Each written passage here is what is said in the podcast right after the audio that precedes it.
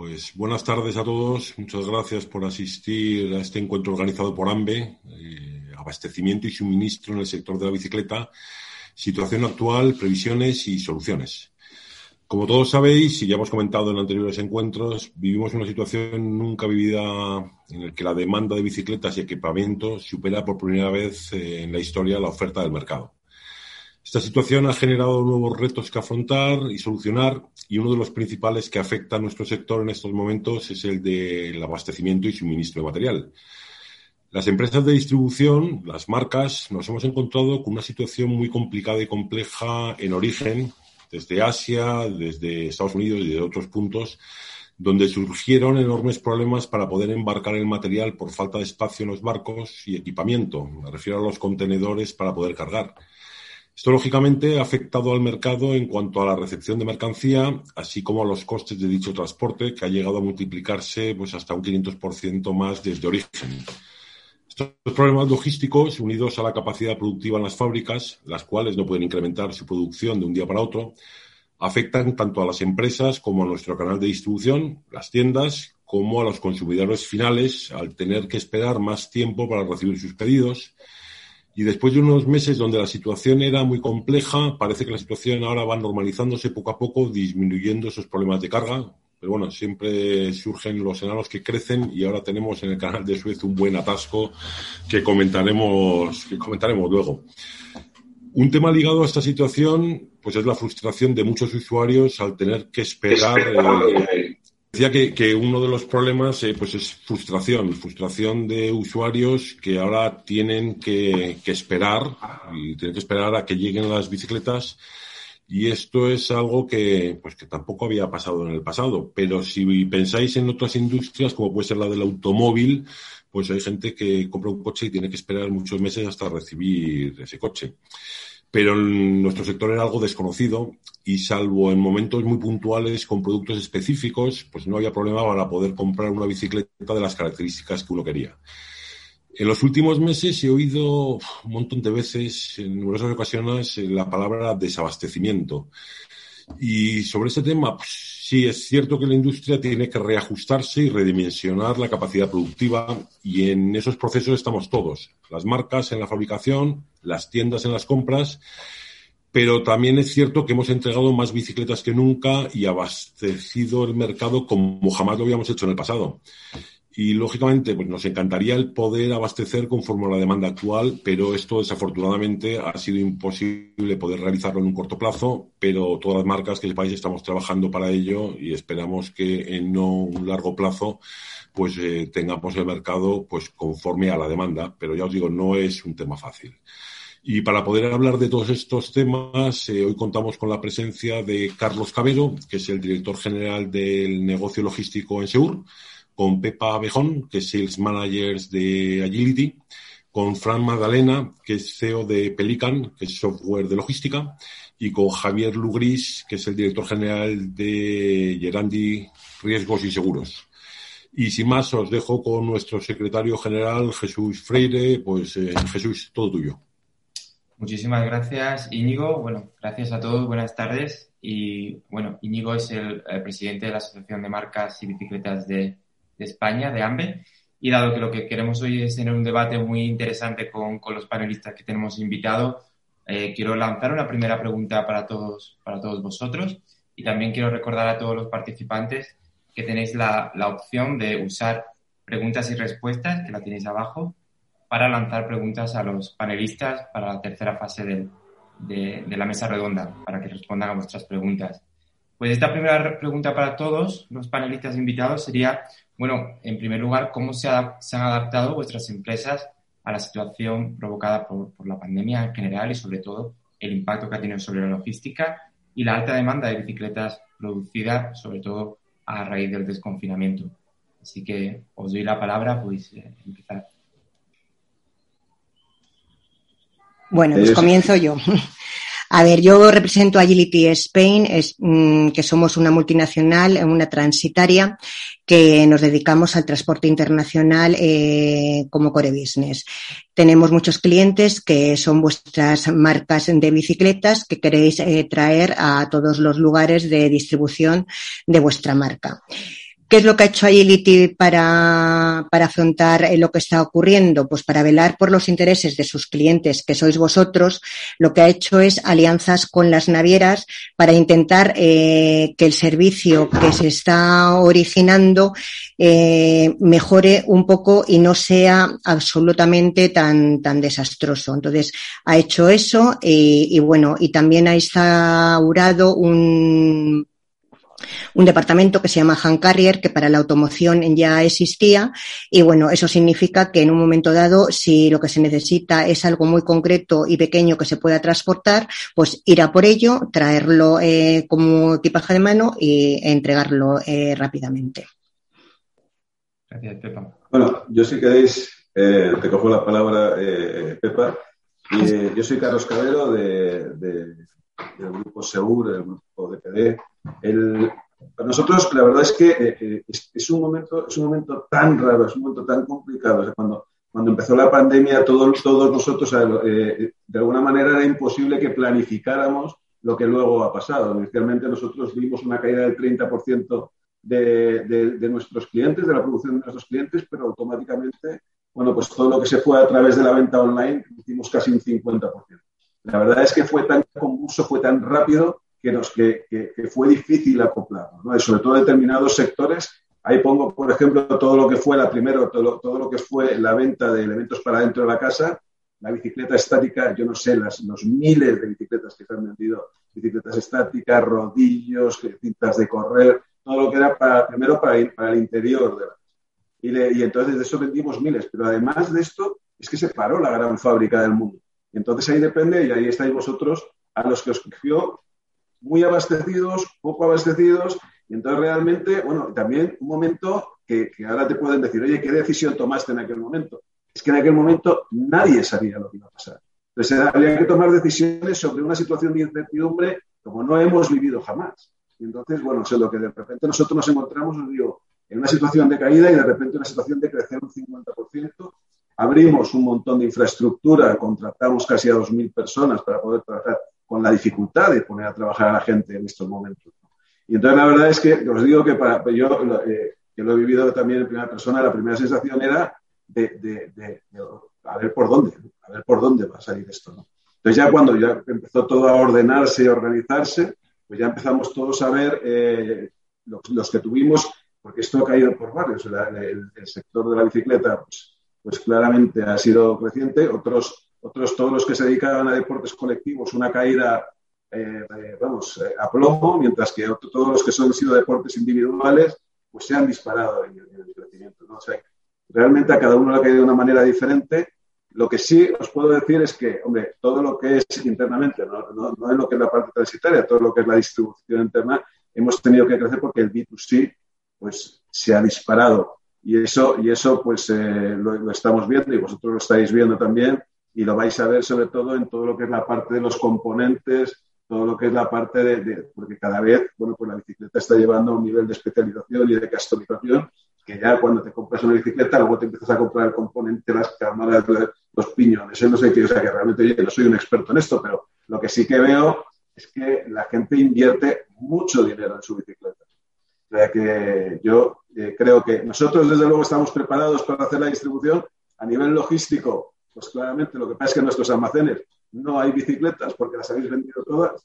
Y entonces ahora cada vez que logramos recibir un contenedor, lo único que podemos hacer es un cross-dock porque lo tenéis todo vendido. Según llega, hacemos cross-dock y ya se directa, directamente para el O sea que nosotros estaremos encantados de que acabéis volviendo a abasteceros y estar con, un abastecimiento por encima de, las, de la demanda y que podamos tener algo en nuestros almacenes, que hoy los tenemos vacíos de bicicletas. Gracias, Carlos.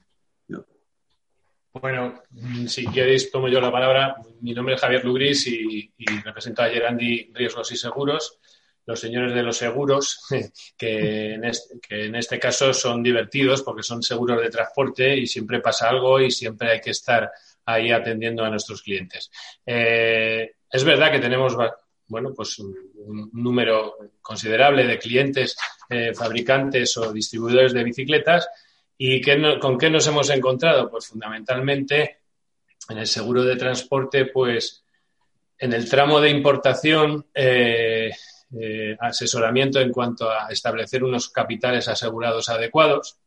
Incluso también consultas de, porque habéis crecido una barbaridad y empresas que a lo mejor no estaban preparadas o no, no, tenían el asesoramiento adecuado, pues eh, bueno, ya sabéis que las, las, el seguro de daños de, una bicicleta pues es necesario porque mm, como tengamos que estar a lo que indemnice la naviera en cuestión, pues, eh, pues lógicamente lo, lo, que os van a pagar es, es, es insuficiente. En definitiva, incrementos de capitales asegurados porque los pedidos son más voluminosos y eh, eso en la parte de importación-exportación. Y luego en lo que es la distribución que hablabas tú, Carlos, eh, de, de, del B2C, de lo que es el reparto domiciliario, eh, pues claro, es que habéis incrementado el valor unitario de las, de las bicis una barbaridad y donde antes a lo mejor preocupaba menos que se perdiera una bici de 2.000 euros, pues ahora eh, pues falta una bici de 7.500 o, o por ahí, ¿no? Entonces eh, hemos visto un incremento sustancial de los, eh, de los valores asegurados. Y, en definitiva, pues por ahí ha ido encaminado nuestro apoyo a este sector tan atractivo.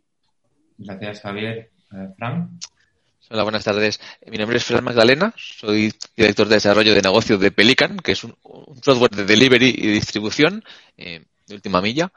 Y la verdad es que nosotros nos hemos adaptado a, esta, a este periodo pues, pues creciendo salvajemente, te diría, porque eh, lo comentaba antes Carlos, ¿no? Ese 50% de crecimiento de ventas online, pues, pues muchas empresas han visto que la única forma de, tener, de vender era online y donde la logística de última milla era un factor clave que hasta ahora un poco descuidado.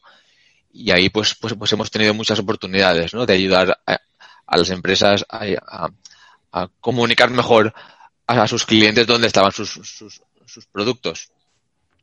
A nivel de bicicleta, pues, pues un factor muy interesante que se nos ha dado es que han aparecido infinidad de pequeños nuevos actores en el delivery, de última milla, último metro, eh, pequeñas empresas, incluso emprendedores que con bicicletas, con patinete eléctrico, con, algún tipo de vehículo eléctrico, pues están empezando a, hacer competencia a otras grandes marcas eh, y donde no han tenido ningún tipo de software de control, ¿no? Y ahí pues han acudido a nosotros buscando ese, esa herramienta que les ayudara en, su negocio y sobre todo en, comunicar a los consumidores finales pues dónde estaba su entrega. Ha sido un poco el, caballo de batalla de estos meses, la logística.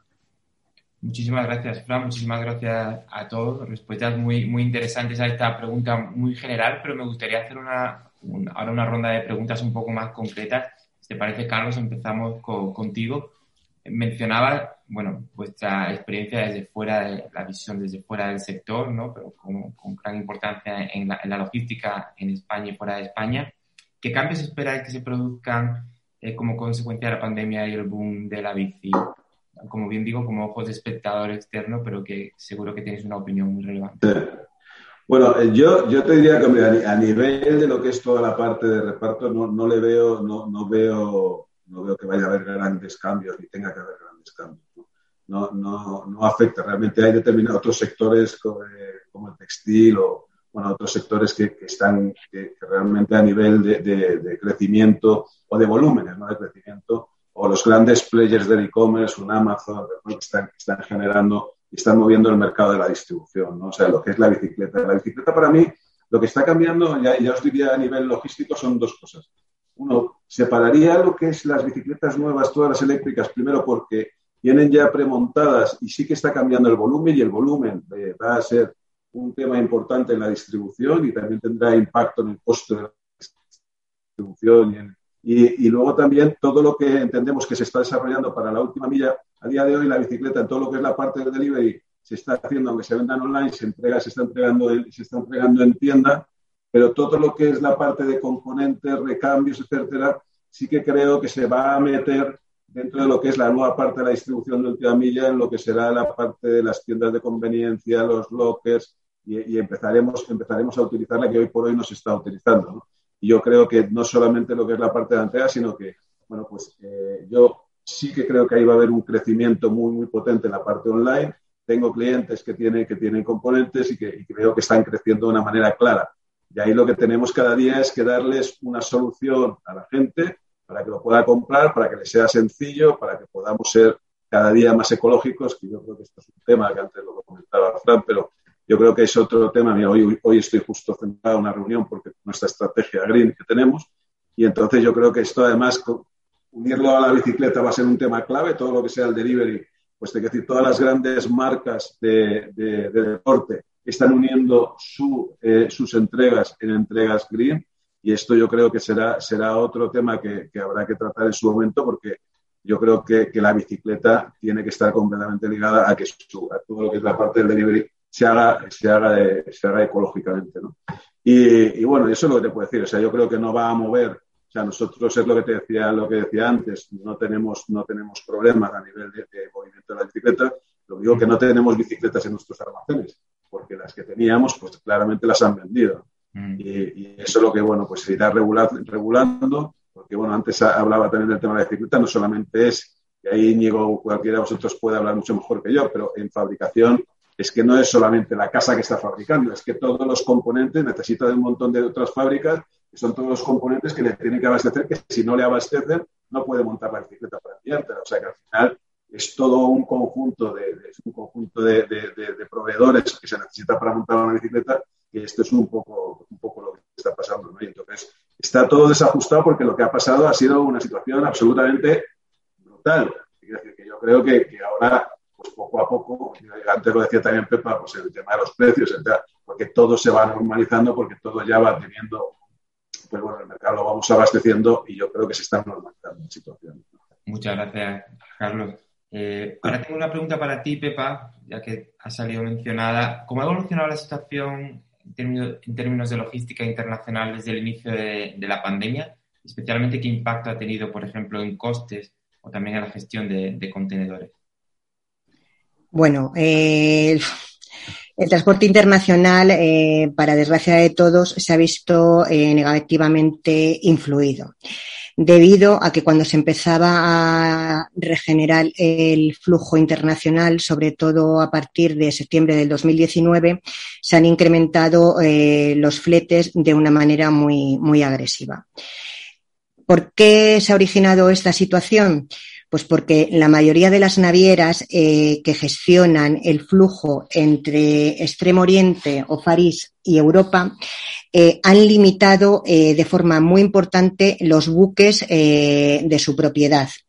Y esto ha generado un desequilibrio entre la oferta y la demanda, en el que el sector vuestro ha sido uno de los más afectados precisamente por haber crecido por el factor coyuntural de la pandemia eh, COVID-19. Se ha incrementado porque mucha gente, después de poder salir de sus casas, lo que quería hacer era un deporte individual. Eso ha originado una oferta de este producto, pero en una situación en que el comercio eh, estaba eh, pues bastante, bastante afectado. ¿Qué es lo que se ha producido? Se ha producido una práctica oligopólica de las navieras en la pandemia del COVID-19. Eso es lo que ha ocurrido en el transporte internacional. Y para incidir en ese tema, al haber una práctica de oligopolio, realmente imagino que habrá tenido un impacto en precios. ¿Puedes estimar cómo ha sido el incremento? Pues mira, más o menos, vamos a hacer un, un, ejercicio de memoria. Eh, pues en marzo de, del año pasado, del 2019, podíamos tener unos costes por contenedores eh, pues mm, de 900 mil dólares para un 20 pies, eh, de 1.800, 2.000 para un 40, 2.200, 2.250 dólares para un 40 high el año, el 31 de diciembre, estamos hablando de que los costes han sido de eh, 4.500, 5.000 para un 20 pies, eh, 8.900 para un 40 normal estándar y eh, 9.500, 10.000 para un 40 high Es decir, eh, ¿qué es lo que ha ocurrido? Que se ha por lo menos duplicado el coste del transporte. Eso es lo que ha ocurrido en transporte internacional. Pero no solamente eso, el problema principal eh, no lo tenemos, lo tenemos en el coste porque repercute en el producto del que estamos hablando y de los que la mayoría de la gente que nos está escuchando son usuarios.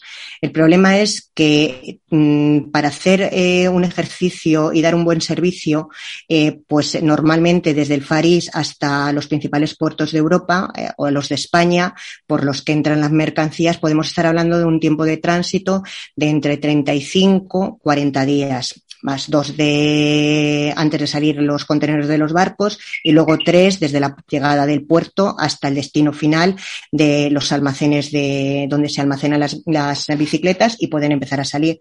Y ahora mismo solamente para poder sacar el contenedor de los orígenes estamos tardando como unas tres semanas en realizar los bookings con las navieras porque no hay apenas equipos, no hay equipos y encima están eh, haciendo unas prácticas que para los que conocéis un poquito el transporte internacional se llaman black sailings, es decir, salidas en negro. Todas las navieras, desde hace dos meses, concretamente desde que han comenzado el año, eh, una vez al mes eh, tienen una salida en negro, es decir, no sacan contenedores no sacan contenedores. Los contenedores se quedan en los puertos de orígenes sin salir, con lo cual esto ya incrementa, por lo menos en una semana o diez días más, los tiempos de tránsito de lo que eran habituales, de lo que eran habituales y de lo que la gente eh, estaba acostumbrado, sobre todo las, las fábricas de bicicletas, los fabricantes de bicicletas. Muchísimas gracias, Pepa. Es increíble tener estos datos tanto de incremento de tiempo y de precios, al menos duplicado los precios es algo impresionante, pero creo que cuando hablabas de, de contenedores, a veces llegaba a multiplicarse por cuatro el precio, lo que es algo que sin duda puede tener un gran impacto en el sector. Muchas gracias, Pepa. Os recuerdo a los participantes que podéis ir lanzando vuestras preguntas en, en preguntas y respuestas para, para, la siguiente ronda. Y mientras tanto, Fran, también tenemos unas cuantas preguntas para ti. Bueno, en primer lugar, ¿cómo veis el sector de la bici desde empresas que ofrecéis soluciones eh, logísticas y sobre todo, cómo creéis que la tecnología, el software puede ayudarnos de alguna manera las empresas del sector a mejorar el suministro y el abastecimiento? Pues bueno, la verdad es que un poco respondiendo a la segunda pregunta, ¿no? ¿Cómo puede aportar la tecnología a este problema que, está viviendo este sector? Eh, creo que lo comentaba antes Pepa en algún momento de su, de su respuesta inicial, ¿no? Pues, pues, pues, pues aportando información, aportando eh, visibilidad a los diferentes eslabones de esta cadena, eh, sobre, todo a los a los consumidores finales, ¿no? Que creo que son los más afectados. El, el, el pues dónde está mi bicicleta realmente, ¿no? El que haya esa comunicación. El, no, pues hace seis meses la esperaba, pero, pero ahora no sé nada. Y de repente consigo hablar con alguien y me dan otros tres meses de plazo. Bueno, yo creo que el, que el conseguir tener ahí más información creo que ayudaría a todo el mundo. Eh, claro, conseguir prevenir, prever la demanda, pues yo creo que es imposible, ¿no? En, esta situación, creo que nadie, que nadie imaginaba eh, lo del COVID, ni, mucho menos. Y yo, creo que, que, lo que ha pasado con las, con las bicicletas tampoco nadie lo imaginaba una vez dentro del COVID, ¿no? Esto era inimaginable. Así que yo creo que la información, la visibilidad, el, el compartir información con todos los actores creo que es fundamental para resolver este tipo de dudas.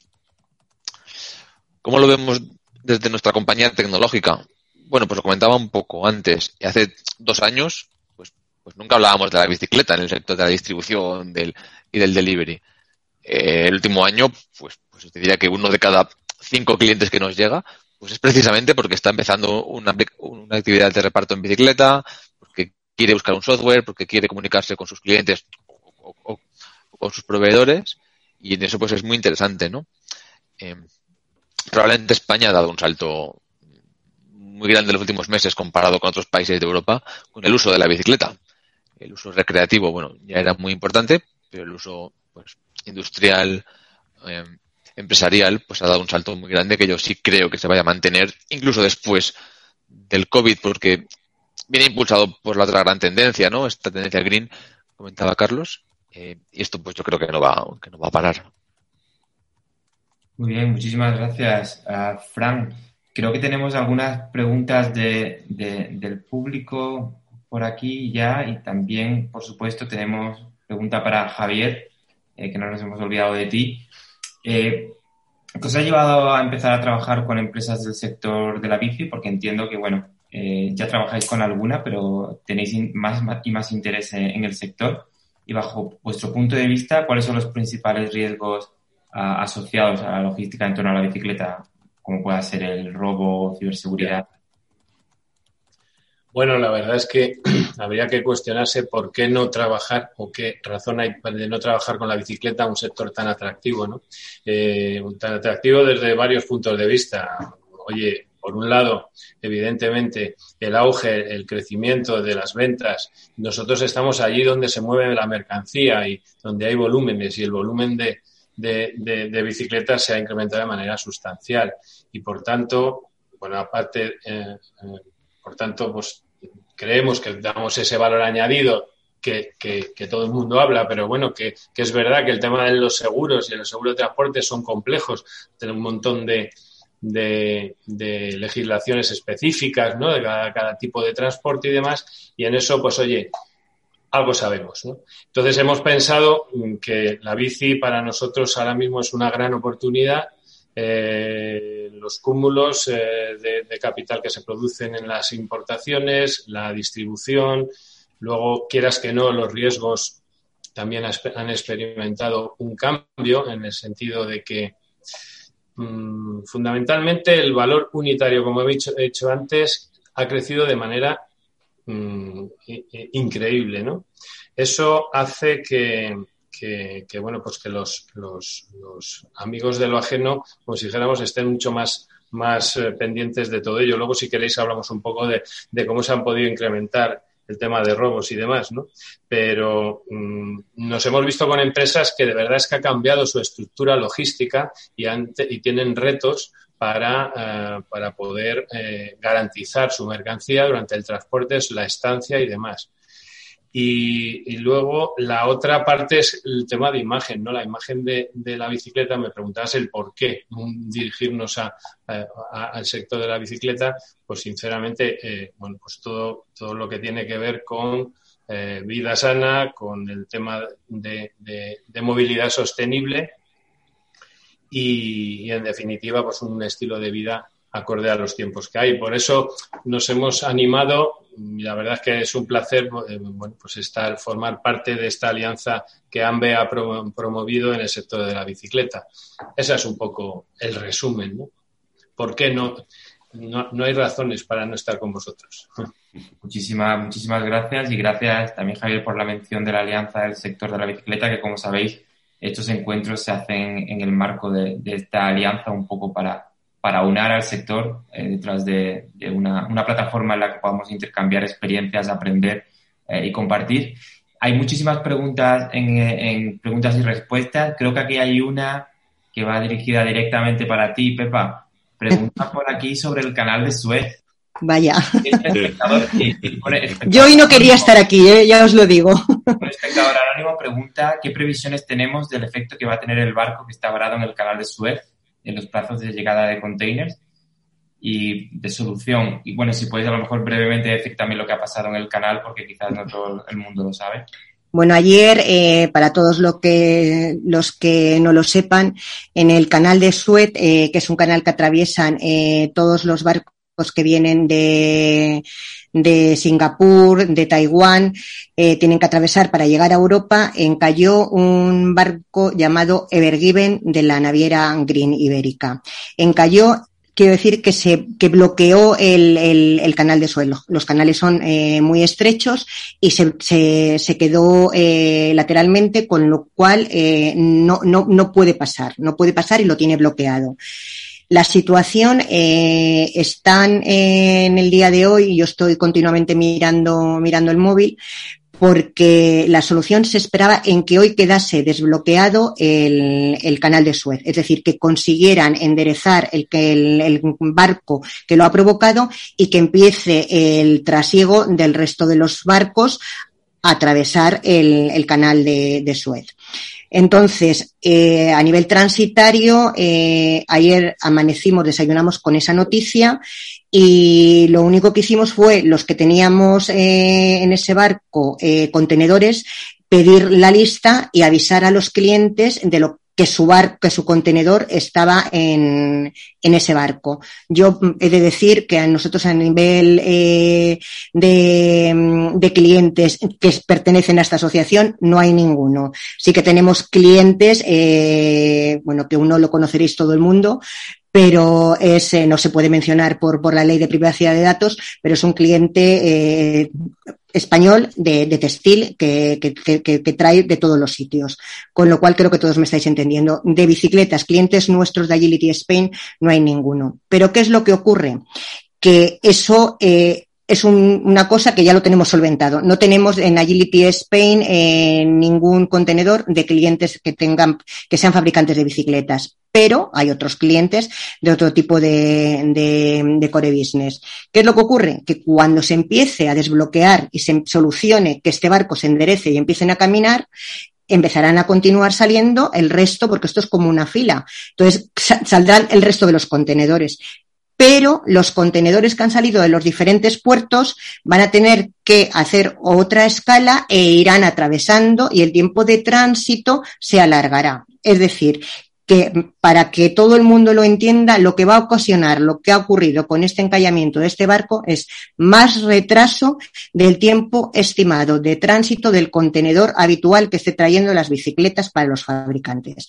Si son 35 días, pues serán 40, 45, 50. Es decir, va a haber un retraso en todo el tránsito de comercio internacional de todos los barcos que tengan que atravesar el canal de Suez. Perdona, Pepa a raíz de lo que acabas de comentar y una pregunta que ha hecho Tony Amat, que dice qué previsión plazo se estima para la normalización del transporte desde Asia propiamente, pues supongo que si eh, antes era una fecha, ahora desde luego acaba de variar de forma drástica, ¿no? A ver, eh, eso es una pregunta muy general porque no se puede estimar. Se estima, lo, lo, que se puede, lo que se sabe es que en cuestión de hoy o mañana el canal de Suez eh, va a quedar ya completamente habilitado para el tránsito de los contenedores porque está previsto que eh, se termine próximamente la operación de poner eh, recto el barco que lo ha bloqueado. Eso es lo que se sabe. Y a partir de ahí empezarán a seguir transitando todos los barcos que están ahora mismo ya dentro del canal de Suez. Todos los barcos que hayan salido, ¿vale? Empezarán a eh, restringir y aminorar la marcha para llegar al canal de Suez de una manera paulatina. Eso eh, a través de las instituciones navieras se va a ir gestionando porque no pueden llegar todos a la vez. Tienen que hacer pues como semáforos y van a decir pasan estos, pasan estos, pasan estos. Pero al usuario al, que, tiene que saber es que sus bicicletas que hayan salido van a llegar más tarde. Va a haber un retraso, un retraso que no se puede, eh, yo no puedo deciros, eh, van a ser 10 días más, 15 días más, porque a lo mejor hay suerte y son 5 días nada más, pero a lo mejor son 20. Es decir, ahora mismo eh, lo que hay que hacer em, para mejorar esta gestión es que quien tenga contenedores que haya salido ya de un puerto, que tenga que atravesar el canal de Suez, tiene que hablar con su empresa, con la empresa transitaria que le esté manejando ese transporte internacional y preguntarle, mi contenedor tal, número tal, tal, tal, tal, tal, que está en este barco, ¿cuándo estiman ustedes que lo podré tener? Porque lo que estamos haciendo en las empresas transitarias es contactando con las navieras y las navieras todavía no nos están dando la solución de decirnos, este va a salir aquí. Nosotros estamos avisando, tenemos en este, contenedor, en este barco estos contenedores, estimación, y todavía al día de hoy, cuando yo me he venido de, de la oficina, todavía no nos habían confirmado qué previsiones tienen. Es decir, esto va a ir bastante despacio. Pero, pero confiamos en que no sea un un problema grave. Es decir, yo calculo que en 10, 15 días está regularizado el, el tránsito internacional a través del canal de Suez. Gracias, Pepa. Pues eso creo que te añade más trabajo y además añade 10 sí. más a la, a la, espera de quien esté esperando a, yeah. algún aviso o algún componente. Hay aquí una pregunta que es la pregunta del millón, que abierto a cualquiera, a cualquiera de los panelistas. Pregunta Fernando Benito Monreal. Eh, bueno, en resumen, si, si ha llegado este, bueno, tenemos un boom, pero este crecimiento y esta tendencia ha venido para quedarse. ¿Cómo ven el sector una vez estabilizada la pandemia? Abro a quien quiera. Yo, yo por lo que he oído de por nuestros clientes y demás. Bueno, yo soy el de los seguros, pero algo, algo desde luego estoy inmerso en este tema y, sobre todo lo que siempre se me ha quedado, que me decís vosotros, es ese gran reto que es que España después de todo este boom recreativo, tal, la, la, bicicleta eléctrica, ¿por qué no? Todo el tema de riders y de repartidores que estáis comentando, que, es un auge y que desde luego va a producir, pero está también el, el, gran reto de la, de la bicicleta urbana, eh, que tenemos un recorrido todavía muy importante para llegar a los a los niveles que están en otros países de nuestro entorno, ¿no? Entonces, siempre me habéis hablado de esa, de, que esto no es una moda, ¿no? Y, y, de que todavía hay varios escalones que crecer. Ahí lo dejo votando.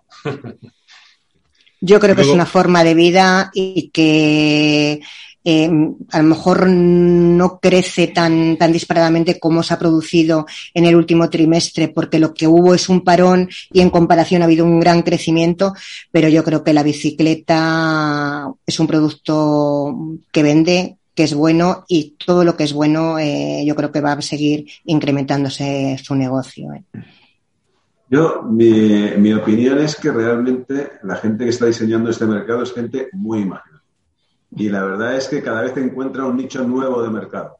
Cuando de repente han visto la bicicleta urbana como un nicho y ahora, pues yo me encuentro gente por la ciudad, por todos lados, y vas por, el coche y tienes que ir con cuidado no llevarte a nadie por delante. Si de repente la bicicleta eléctrica que está irrumpiendo de una manera espectacular está ampliando la edad del uso de la bicicleta pues yo creo que ya la puedes usar hasta los 110 años, te quiero decir. Porque ya con la bicicleta eléctrica puedes, puedes ir y puedes disfrutar de la bicicleta durante toda la vida. Por supuesto, yo os lo puedo decir que nosotros tenemos cargo bikes, que tal, que vamos a distribuir, que se distribuyen, pero tampoco creo que vaya a ser, es uno más, ¿no? Pero, pero y, luego también todos los deportistas, cada vez más, eh, yo me gusta mucho el deporte y cada vez que ves un deportista, el entrenamiento ya no es corriendo, ya no está, es en bicicleta, porque es poco lesiva, es realmente eh, muy, o sea, para cardio es fabulosa y todo lo que son las articulaciones, etcétera, y entonces todas las cosas. Entonces, realmente está tan unida, tan unida la bicicleta a la salud, que, y ahora con esta tendencia que hay ahora de, salud general y que todos queremos cuidarnos y, que todos queremos pues, pues eh, estar en, en, plena forma, pues la verdad es que yo creo que la bicicleta tiene, tiene una marca que, que, yo creo que antes o después todos acabamos en yo como, como, ciclista aficionado o como, gran aficionado al, ciclismo, hay una, variable que imagino que el sector contempláis, que no sé qué impacto tenga, pero yo lo que he detectado es un, gran, gran, gran aumento del mercado de segunda mano. Pero, pero brutal, ¿no? Cómo creo que se quedará el sector, yo creo que los precios de consumidores van a tener que bajar para competir con esas otras líneas de, de mercado que se han abierto pues por culpa ¿no? de estas de estos problemas logísticos. Muchas gracias. Eh, Íñigo, ¿algo que añadir también? Bueno, yo creo que la pregunta era un poco también para el sector, ¿no? Para nosotros. Y justo, pues eh, antes de, de, que se uniera que se uniera a todos los espectadores, estábamos hablando de este tema, del sector, cómo ha ido evolucionando, cómo evoluciona y esta era un poco la pregunta que decíamos, sí, del millón, ¿no? Eh, esto ha venido para quedarse. Yo creo que, que se quedó ya hace muchos años, hace mucho tiempo. Y los que llevamos mucho tiempo en este sector, eh, pues casi año a año decíamos, hoy que crecimiento, eh, algún día se parará. Hoy que crecimiento, algún día se parará, pero no se para, no se para y yo hace muchos años comentaba, tenemos yo creo que un sector eh, muy divertido, muy dinámico, pero con unos productos eh, que van cambiando año a año. Y si no año a año, cada dos años surge algo nuevo. Y pues pensamos en el pasado cuando las bicicletas tenían suspensión delantera, después de lo de suspensión, después una amortiguación inteligente, eh, después entra grave, la hora, las e-bikes están irrumpiendo y en España, pues todo el tema de movilidad en ciudad, pues, pues estamos muy atrasados, ¿no? Con respecto a otros países de Europa. Y esto es eh, algo que, que ahora mismo todo el mundo habla de ello y que es crecimiento para el sector. Entonces, ¿cuándo va a parar? Pues yo espero que nunca, ¿no? Y, y el boom, desde luego, que tenemos ahora, pues yo decía en el encuentro anterior, y lo digo desde hace mucho tiempo, hemos tenido un tsunami pero claro, no podemos tener muchos más tsunamis, pero desde luego que, que lo que tenemos va a quedarse, sí, se queda. Que la movilidad cada día es más importante en las ciudades, sí lo es, y que nuestro sector está muy vivo y va a seguir estándolo. Indudablemente, sin lugar a dudas, pero, pero estos crecimientos, desde luego, no podemos crecer ni podemos pensar que el crecimiento que podemos tener este año es sostenible durante muchísimos años. No, pero el crecimiento sí que va a ser sostenible. Y de hecho, desde hace pues eh, décadas estamos creciendo y creciendo y creciendo y seguimos creciendo. Esperemos que sigamos así, ¿no? Muchas gracias. Hay otra pregunta por aquí de Jonathan Martínez sobre otro de los booms que estamos viviendo, el de las cargo bikes. Me consta que alguno de vosotros ya trabaja con cargo bikes o habéis estado mencionando la logística de, última milla. Eh, y bueno, pregunta si contemplan las agencias de transporte su uso de la última milla y de nuevo la pregunta pregunta del millón y si, si, creen que han venido para quedarse o si todavía tiene más, más potencial por desarrollar. Sí, bueno, yo, yo lo decía antes, yo creo, yo creo que se van a utilizar, tienen las capacidades que tienen, te quiero decir, o sea que yo, los, los centros de las ciudades claramente al final no van a poder entrar coches, van a entrar solamente vehículos eléctricos, pero esto lo vamos a ver, te quiero decir, nosotros tenemos un plan para que para electrificar, o sea, tener vehículos green y repartir ya en verde completamente 20 ciudades para 2025. O sea, y, y, y, y, hay una tendencia clara, o sea, cerrar los centros de las ciudades, a, que cada vez, oye, pues la huella de carbono, lo que os decía también un poco todo lo que es todo lo que es eh, la marca Green lo tenemos claro todos los distribuidores y que no y que y que tenemos que ir hacia ahí por lo tanto nos lo están demandando o sea el mercado nos lo está demandando las grandes casas las grandes casas eh, nos están diciendo que es que quieren, es para ellos importante no contaminar y están dispuestos a pagar. Yo creo que el que llegue primero, sinceramente, al final va, a, tener un diferencial. Y luego eh, también te diría que, hombre, no, no, claramente todo no va a poder ser con la pero sí que la bicicleta va a estar, yo estoy absolutamente, absolutamente seguro. Ya está, pero va a estar más. O sea, pero lo que pasa es que ahí tendrás vehículos eléctricos, tendrás lo que es la bicicleta eléctrica eh, yo creo que el concepto de, la cargo bike, pero no vista eh, solo la bicicleta con, el cajón grande delante, sino vas a tener otros modelos, un montón de modelos que, a través, con todo esto, con toda la electrificación que está habiendo y toda la evolución que está habiendo en todas las baterías con el tema de los coches, al final yo os digo que esta, esta, esta inversión espectacular que se está haciendo en esta línea va a ayudar a que la bicicleta eléctrica pues cada día pues sea más, tenga más autonomía, sea mejor y al final pues yo creo que yo, yo creo que sí que va a estar. Yo sí lo creo. Gracias, Carlos. Oye, tengo, tengo una pregunta que me ha surgido antes cuando estábamos hablando un poco del seguro, ¿no? Que yo creo que nos afecta a todos, pero eh, Javier, vosotros supongo que aseguráis eh, tanto a empresa como a particular. Sí. Eh, todos sabemos lo que ha sucedido últimamente. sí, sí. Pero eh, la bicicleta se ha puesto de moda y se ha puesto de moda a robarla. tenemos desafortunadamente un montón de tiendas, de butrones, pero también de, creo que de camiones, ¿no, Carlos? Que alguna vez han entrado y se han llevado. Eh, Pepa, yo no sé en el transporte internacional si esto está afectando y de qué forma, pero ¿cómo veis eh, qué se puede hacer? ¿Cómo se puede asegurar? ¿Cómo podemos tener una seguridad eh, tanto en el transporte como a nivel individual? Bien, bueno, lo que os decía, es verdad que, que, ahora se ha producido un incremento en los robos de bicicletas, tanto durante el transporte, que no me ha parecido espectacular ese crecimiento durante el transporte, pero sí en tiendas, en tiendas que por supuesto todos hemos visto, me imagino, bueno, me parece que ayer hubo un robo que salió en Castellón y, hace relativamente poco otro aquí en Madrid, en San Sebastián de los Reyes. El tema de tiendas, bueno, tiene, tiene un, problema que es bueno, la necesidad de, ser atractivos en el tema del escaparate y, y, la, y la, y la, bueno, la falta de protección muchas veces en el tema de tiendas, pero vamos que hay soluciones en el mercado para asegurar las, las, mismas. ¿no? Eh, también es verdad que el capital asegurado en tiendas se está incrementando mucho. En eso las compañías pues suelen ser un poquito restrictivas y cuando ya estamos hablando de capitales serios se exigen una medida de seguridad determinadas. Eh, sí que es verdad que hay faltas, bastantes faltas en el transporte.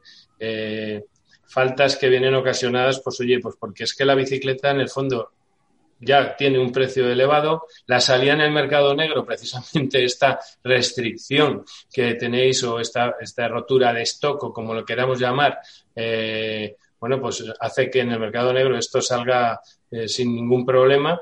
Y, luego también, ¿por qué no decirlo? Eh, la bueno, los riders están también presionando mucho, los riders de, de, de, delivery de, eh, bueno, pues tenemos constancia de que, de que, claro, están pendientes de a ver si sale una bicicleta por buen precio también.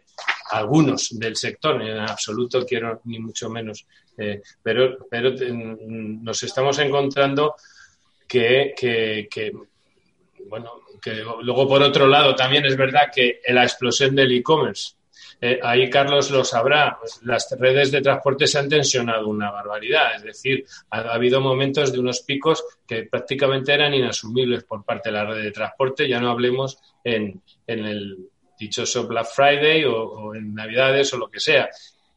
Toda tensión en la red de transporte y distribución significa por naturaleza, no por, no por negligencia, un menor control quizás sobre las mercancías. Entonces, bueno, mm, para todo ello, el seguro, pues lo que confiere, pues es un seguro de daños que indemniza en base al valor de la mercancía y que puede llegar a cubrir eh, las faltas de la mercancía, es decir, estos hurtos encubiertos que se producen con bastante frecuencia. Esa es un poco la, la, la, idea sobre el tema de robo. Luego está el tema de robo a usuarios, que sí, la verdad es que ahí sí que se ha incrementado de manera, hay estadísticas que, que hacen ver que pero en el tema de usuarios, sinceramente, pues mm, ya es un, es un segmento en el que cada una de las compañías tiene su solución.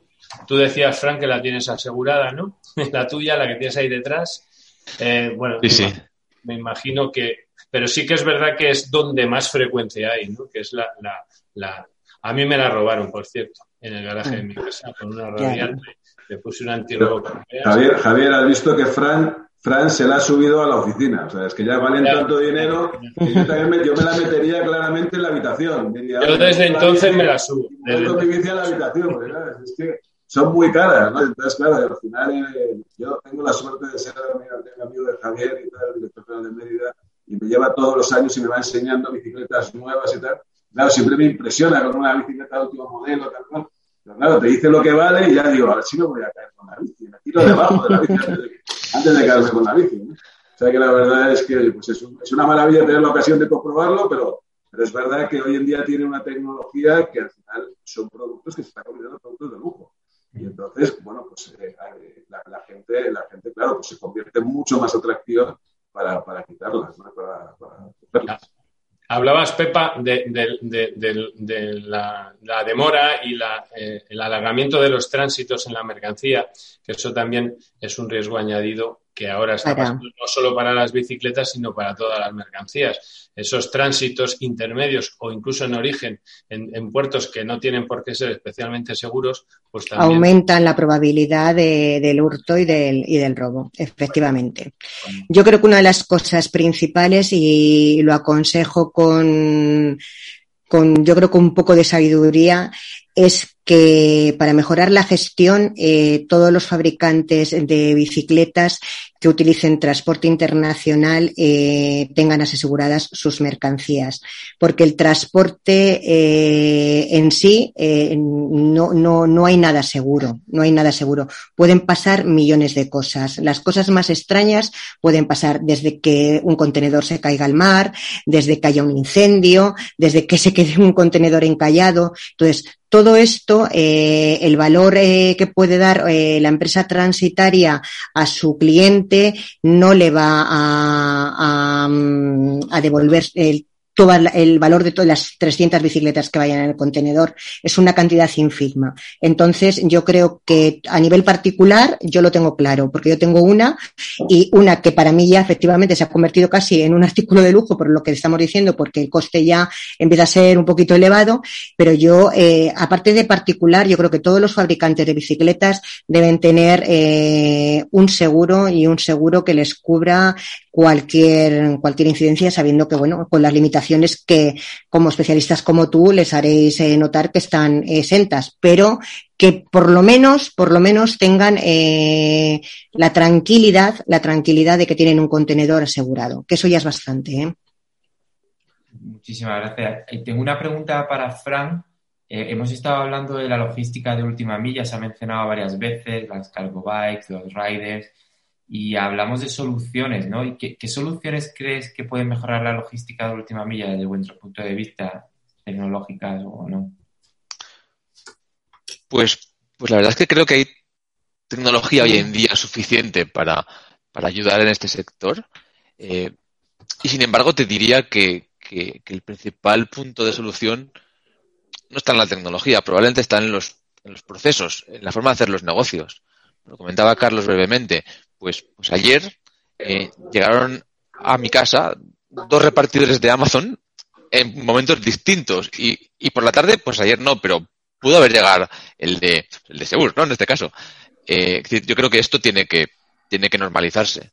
Y, con, con, todo este tema de cargo bikes, empresas de último metro que le digo yo, eh, pues está tendiendo a unificarse, ¿no? Esos micro hubs urbanos de, de reparto final, donde hay empresas pues, en bicicleta, en patinete, que hacen eh, reparto para diferentes carriers y que, y que, llegan una única vez a un cliente en el día. Eh, son procesos. Eh, es posible que muchas empresas, no de la bicicleta, sino en general, se replanteen el tema de los stocks, ¿no? y del stock cero, y del just in time, y del, y del, y del China, y del demás, pues, pues es posible que tengan que cambiar un poco la estrategia, ¿no? Eh, es que yo creo que, las soluciones pasan por, los procesos de negocio, por, tener más información, por compartirla más entre los actores. Y luego la tecnología pues nos ayudará, evidentemente, pues con, cuando hay un, un Uber, ¿no? Esa tecnológica que los riders, pues el que está más cerca del envío se lo asigna y lo entrega, pues, pues, pues todo esto ayuda. Pero, pero en este caso creo que la tecnología pues, pues no está en el foco de la solución. Yo creo que lo que está en el foco de la solución es conocer las previsiones. Es decir, que hay una comunicación muy, muy, muy grande. En estos momentos es muy, muy importante que eh, todos los afectados en, el, en el, la cadena, en la cadena, para que no se rompa, haya muchísima comunicación. Desde el momento en el que se tiene conocimiento de cuándo puede estar preparado eh, un contenedor para poderlo llevar a puerto, para luego poder dar un schedule, para luego cuando se reciba aquí, para luego cuando se pueda descargar y para cuando se pueda entregar. Es decir, la comunicación, la comunicación es eh, vital, vital y además de una gran ayuda para que todo eh, salga lo mejor posible. Eso es principal. La confianza y las previsiones y la constante comunicación puede, puede ayudar un poco a, resolver o mm, por lo menos eh, a minorar los efectos de, todo lo que estamos viviendo en cuestión de transporte. Y, me Yo, si queréis, yo os digo, yo, doy mi visión y tal del transporte. Es eh, la evolución, o sea, con el, desdoblamiento que ha supuesto el B2C, es imposible ahora mismo poner gente en la calle para repartirlo eso y entregarlo en las casas. Eso, eso tener claro que eso no es viable. ¿no? Y no podemos poner las suficientes bicicletas, pero tenemos que poner a la mitad de la gente de la población en bici a repartirlas. Eso, eso no es viable. O sea, lo que va a crecer y vais a ver crecer muchísimo es todo el concepto de tiendas de proximidad, en el caso de, nuestro, que se llama la, nuestra red Pickup, que hoy por hoy ya tenemos más de 2.200 puntos, y toda la red de lockers que cada día estáis viendo más. Hay un montón de empresas que están teniendo, que están poniendo, tenéis Amazon, tenéis los lockers de Amazon, tenéis lockers de muchas empresas que distintos carriers lo pueden utilizar. O sea, lo que nos vamos a acostumbrar es a salir de nuestra casa a recoger las mercancías siempre en una situación de proximidad cerca de nuestra casa y donde de alguna manera la distribución vamos a poder eh, de alguna manera agrupar ese reparto. Porque si, que, si tenemos que repartir uno a uno, tendríamos que poner tanta gente en la calle que realmente bloquearíamos las ciudades. Eso no, no tiene ningún sentido ni ninguna productividad. O sea que lo que veréis en el futuro crecer, en España no estamos, pero te quiero decir, o sea, tenemos países donde todo lo que es la distribución ya en, en puntos de conveniencia pues está rozando el 70 al 80%. En España todavía estamos en un 8 pero tú coges, por ejemplo, en Francia están en un 25, en, Portugal, por ejemplo, están casi en un 45. O sea, te digo que, tienen, tienen eh, es, es, eh, es, una evolución que claramente lo vamos a ver, porque con la evolución del e-commerce lo vamos a ver. Esto no se va a producir para la bici, la bicicleta no se va a repartir así, pero todo lo que es el componente de, todos los componentes que hay alrededor de la bicicleta se van a repartir así sin lugar a dudas. O sea, que eso es lo que veremos. Carlos. Y ahora que hablamos tanto de tecnología, estábamos mencionando el software y tal, ¿Existe también, eh, Javier, algún riesgo del tipo de la ciberseguridad o eh, es ahora... Bueno, os habéis lanzado todos, como en todos los sectores, a, al e-commerce y a tiendas online y es, evidentemente pues es transversal, evidentemente no es un riesgo específico de vuestro sector, pero es verdad que nosotros ahora estamos, bueno, pues estamos en, esa, en esa dinámica de, concienciación sobre lo que supone el ciberriesgo dentro de una empresa. Las empresas logísticas, las empresas fabricantes ya tienen un componente tal eh, de tecnología y digitalización que puede suponer la paralización de la, de la actividad de cualquier empresa y eso en los, en los volúmenes de ventas que vosotros estáis manejando actualmente, eh, el parón de cuatro o cinco días o el parón de diez días, y, es mejor no, no, no, no, recordar todos los casos que está viendo últimamente, porque eh, en empresas que era impensable que pudiera pasar, bueno, pues todo eso pues es un análisis que hay que hacer de los riesgos. Y, y yo he visto empresas que antes no tenían ese componente de tienda online se han lanzado y ahora prácticamente eh, venden más online, ¿no? Eh, Íñigo, no, sé si, si es así, eh, en, determinados players vuestros ya, venden más online que, físico. Entonces, el tema de ciberriesgos para nosotros es como si dijéramos ahora mismo el, el trending topic del seguro, porque está todo el mundo pues, pues, pues realmente alarmado a ese respecto esa es un poco la, reflexión que, os hago a todos aquellos que, estéis en este entorno digital, que me imagino sois todos. Bueno, Javier, lo que ha hecho la pandemia ha sido acelerar todo, toda la venta online.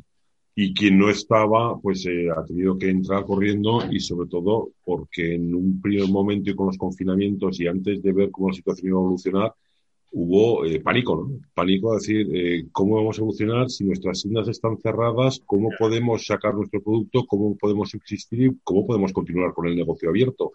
Y en los primeros momentos la única forma de seguir con el negocio abierto era eh, el canal online. Entonces, pues esto ha sido acelerarlo. Sobre esto hay un espectador que nos pregunta y dice qué porcentaje de ventas se está haciendo por canal tradicional y qué porcentaje por e-commerce. Pues en este momento no lo sabemos. Estamos recopilando todos los datos y esperamos eh, tenerlo pronto y saber cuál ha sido el porcentaje, al menos aproximado. Que ha crecido, indudablemente, ha crecido de una forma muy notable. Pero ¿cuál es el porcentaje ahora mismo de la venta, digamos, tradicional a través del canal de siempre y del e-commerce? Todavía no sabemos, pero bueno, que ha, crecido muchísimo, sí. ¿En cuál es el porcentaje? Y pronto esperamos saberlo.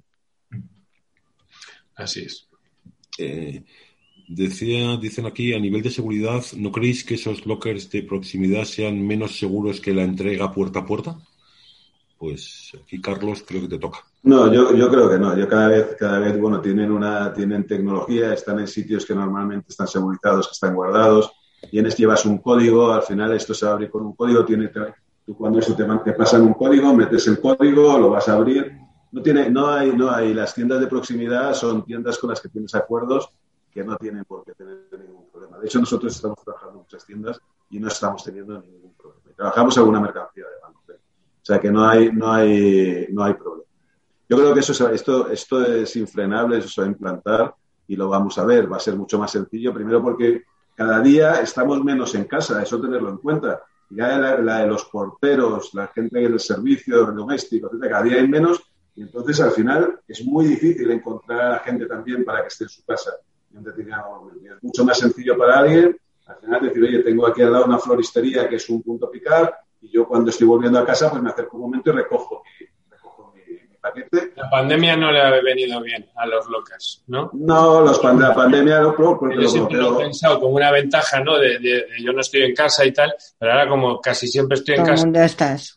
Pero bueno, en lo que sí que coincido, Carlos, completamente, yo la verdad que tenemos bastante presencia en el sector logístico, o es eso o lo otro es insostenible. Entonces, no, es que no, es que no hay, a la seguridad, que es la pregunta de, la persona, pues nosotros tenemos.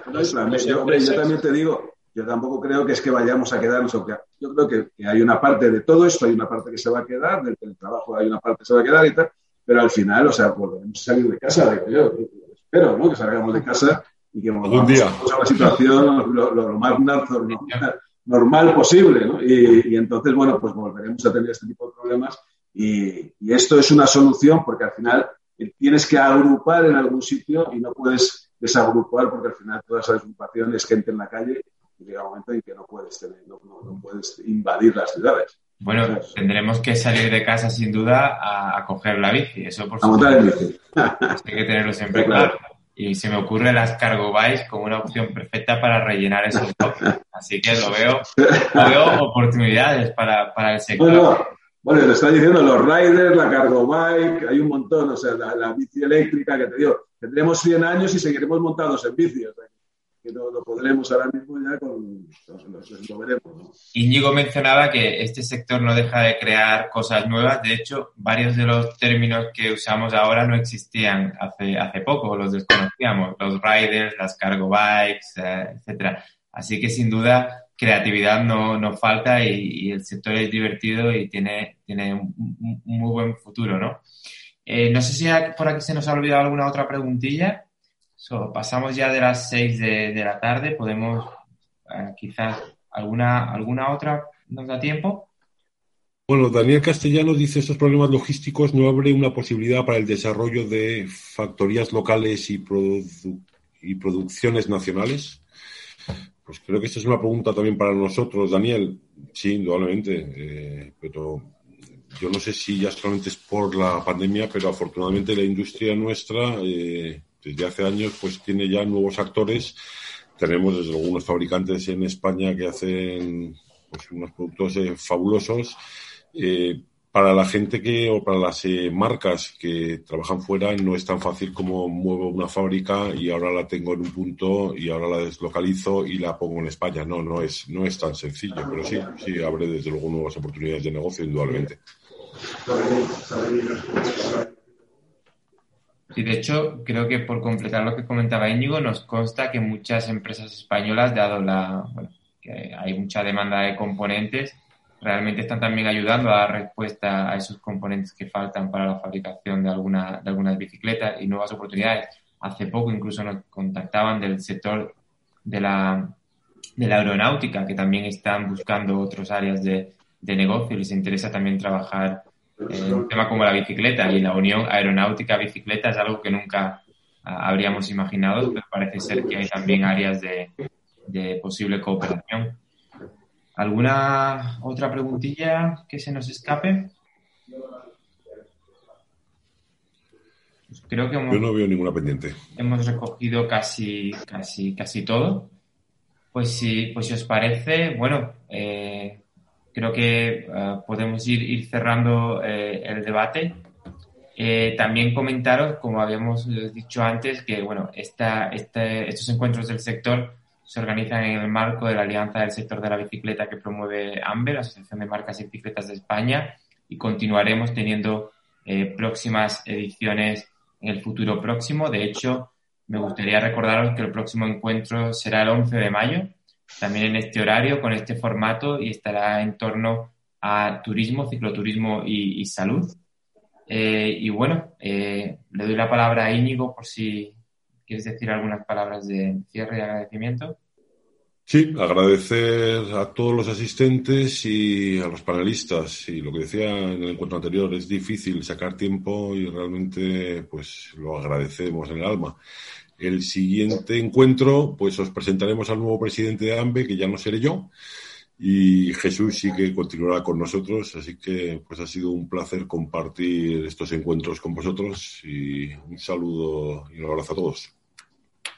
Un abrazo. Fuerte. Muchas gracias. Otro abrazo. Chao. Gracias.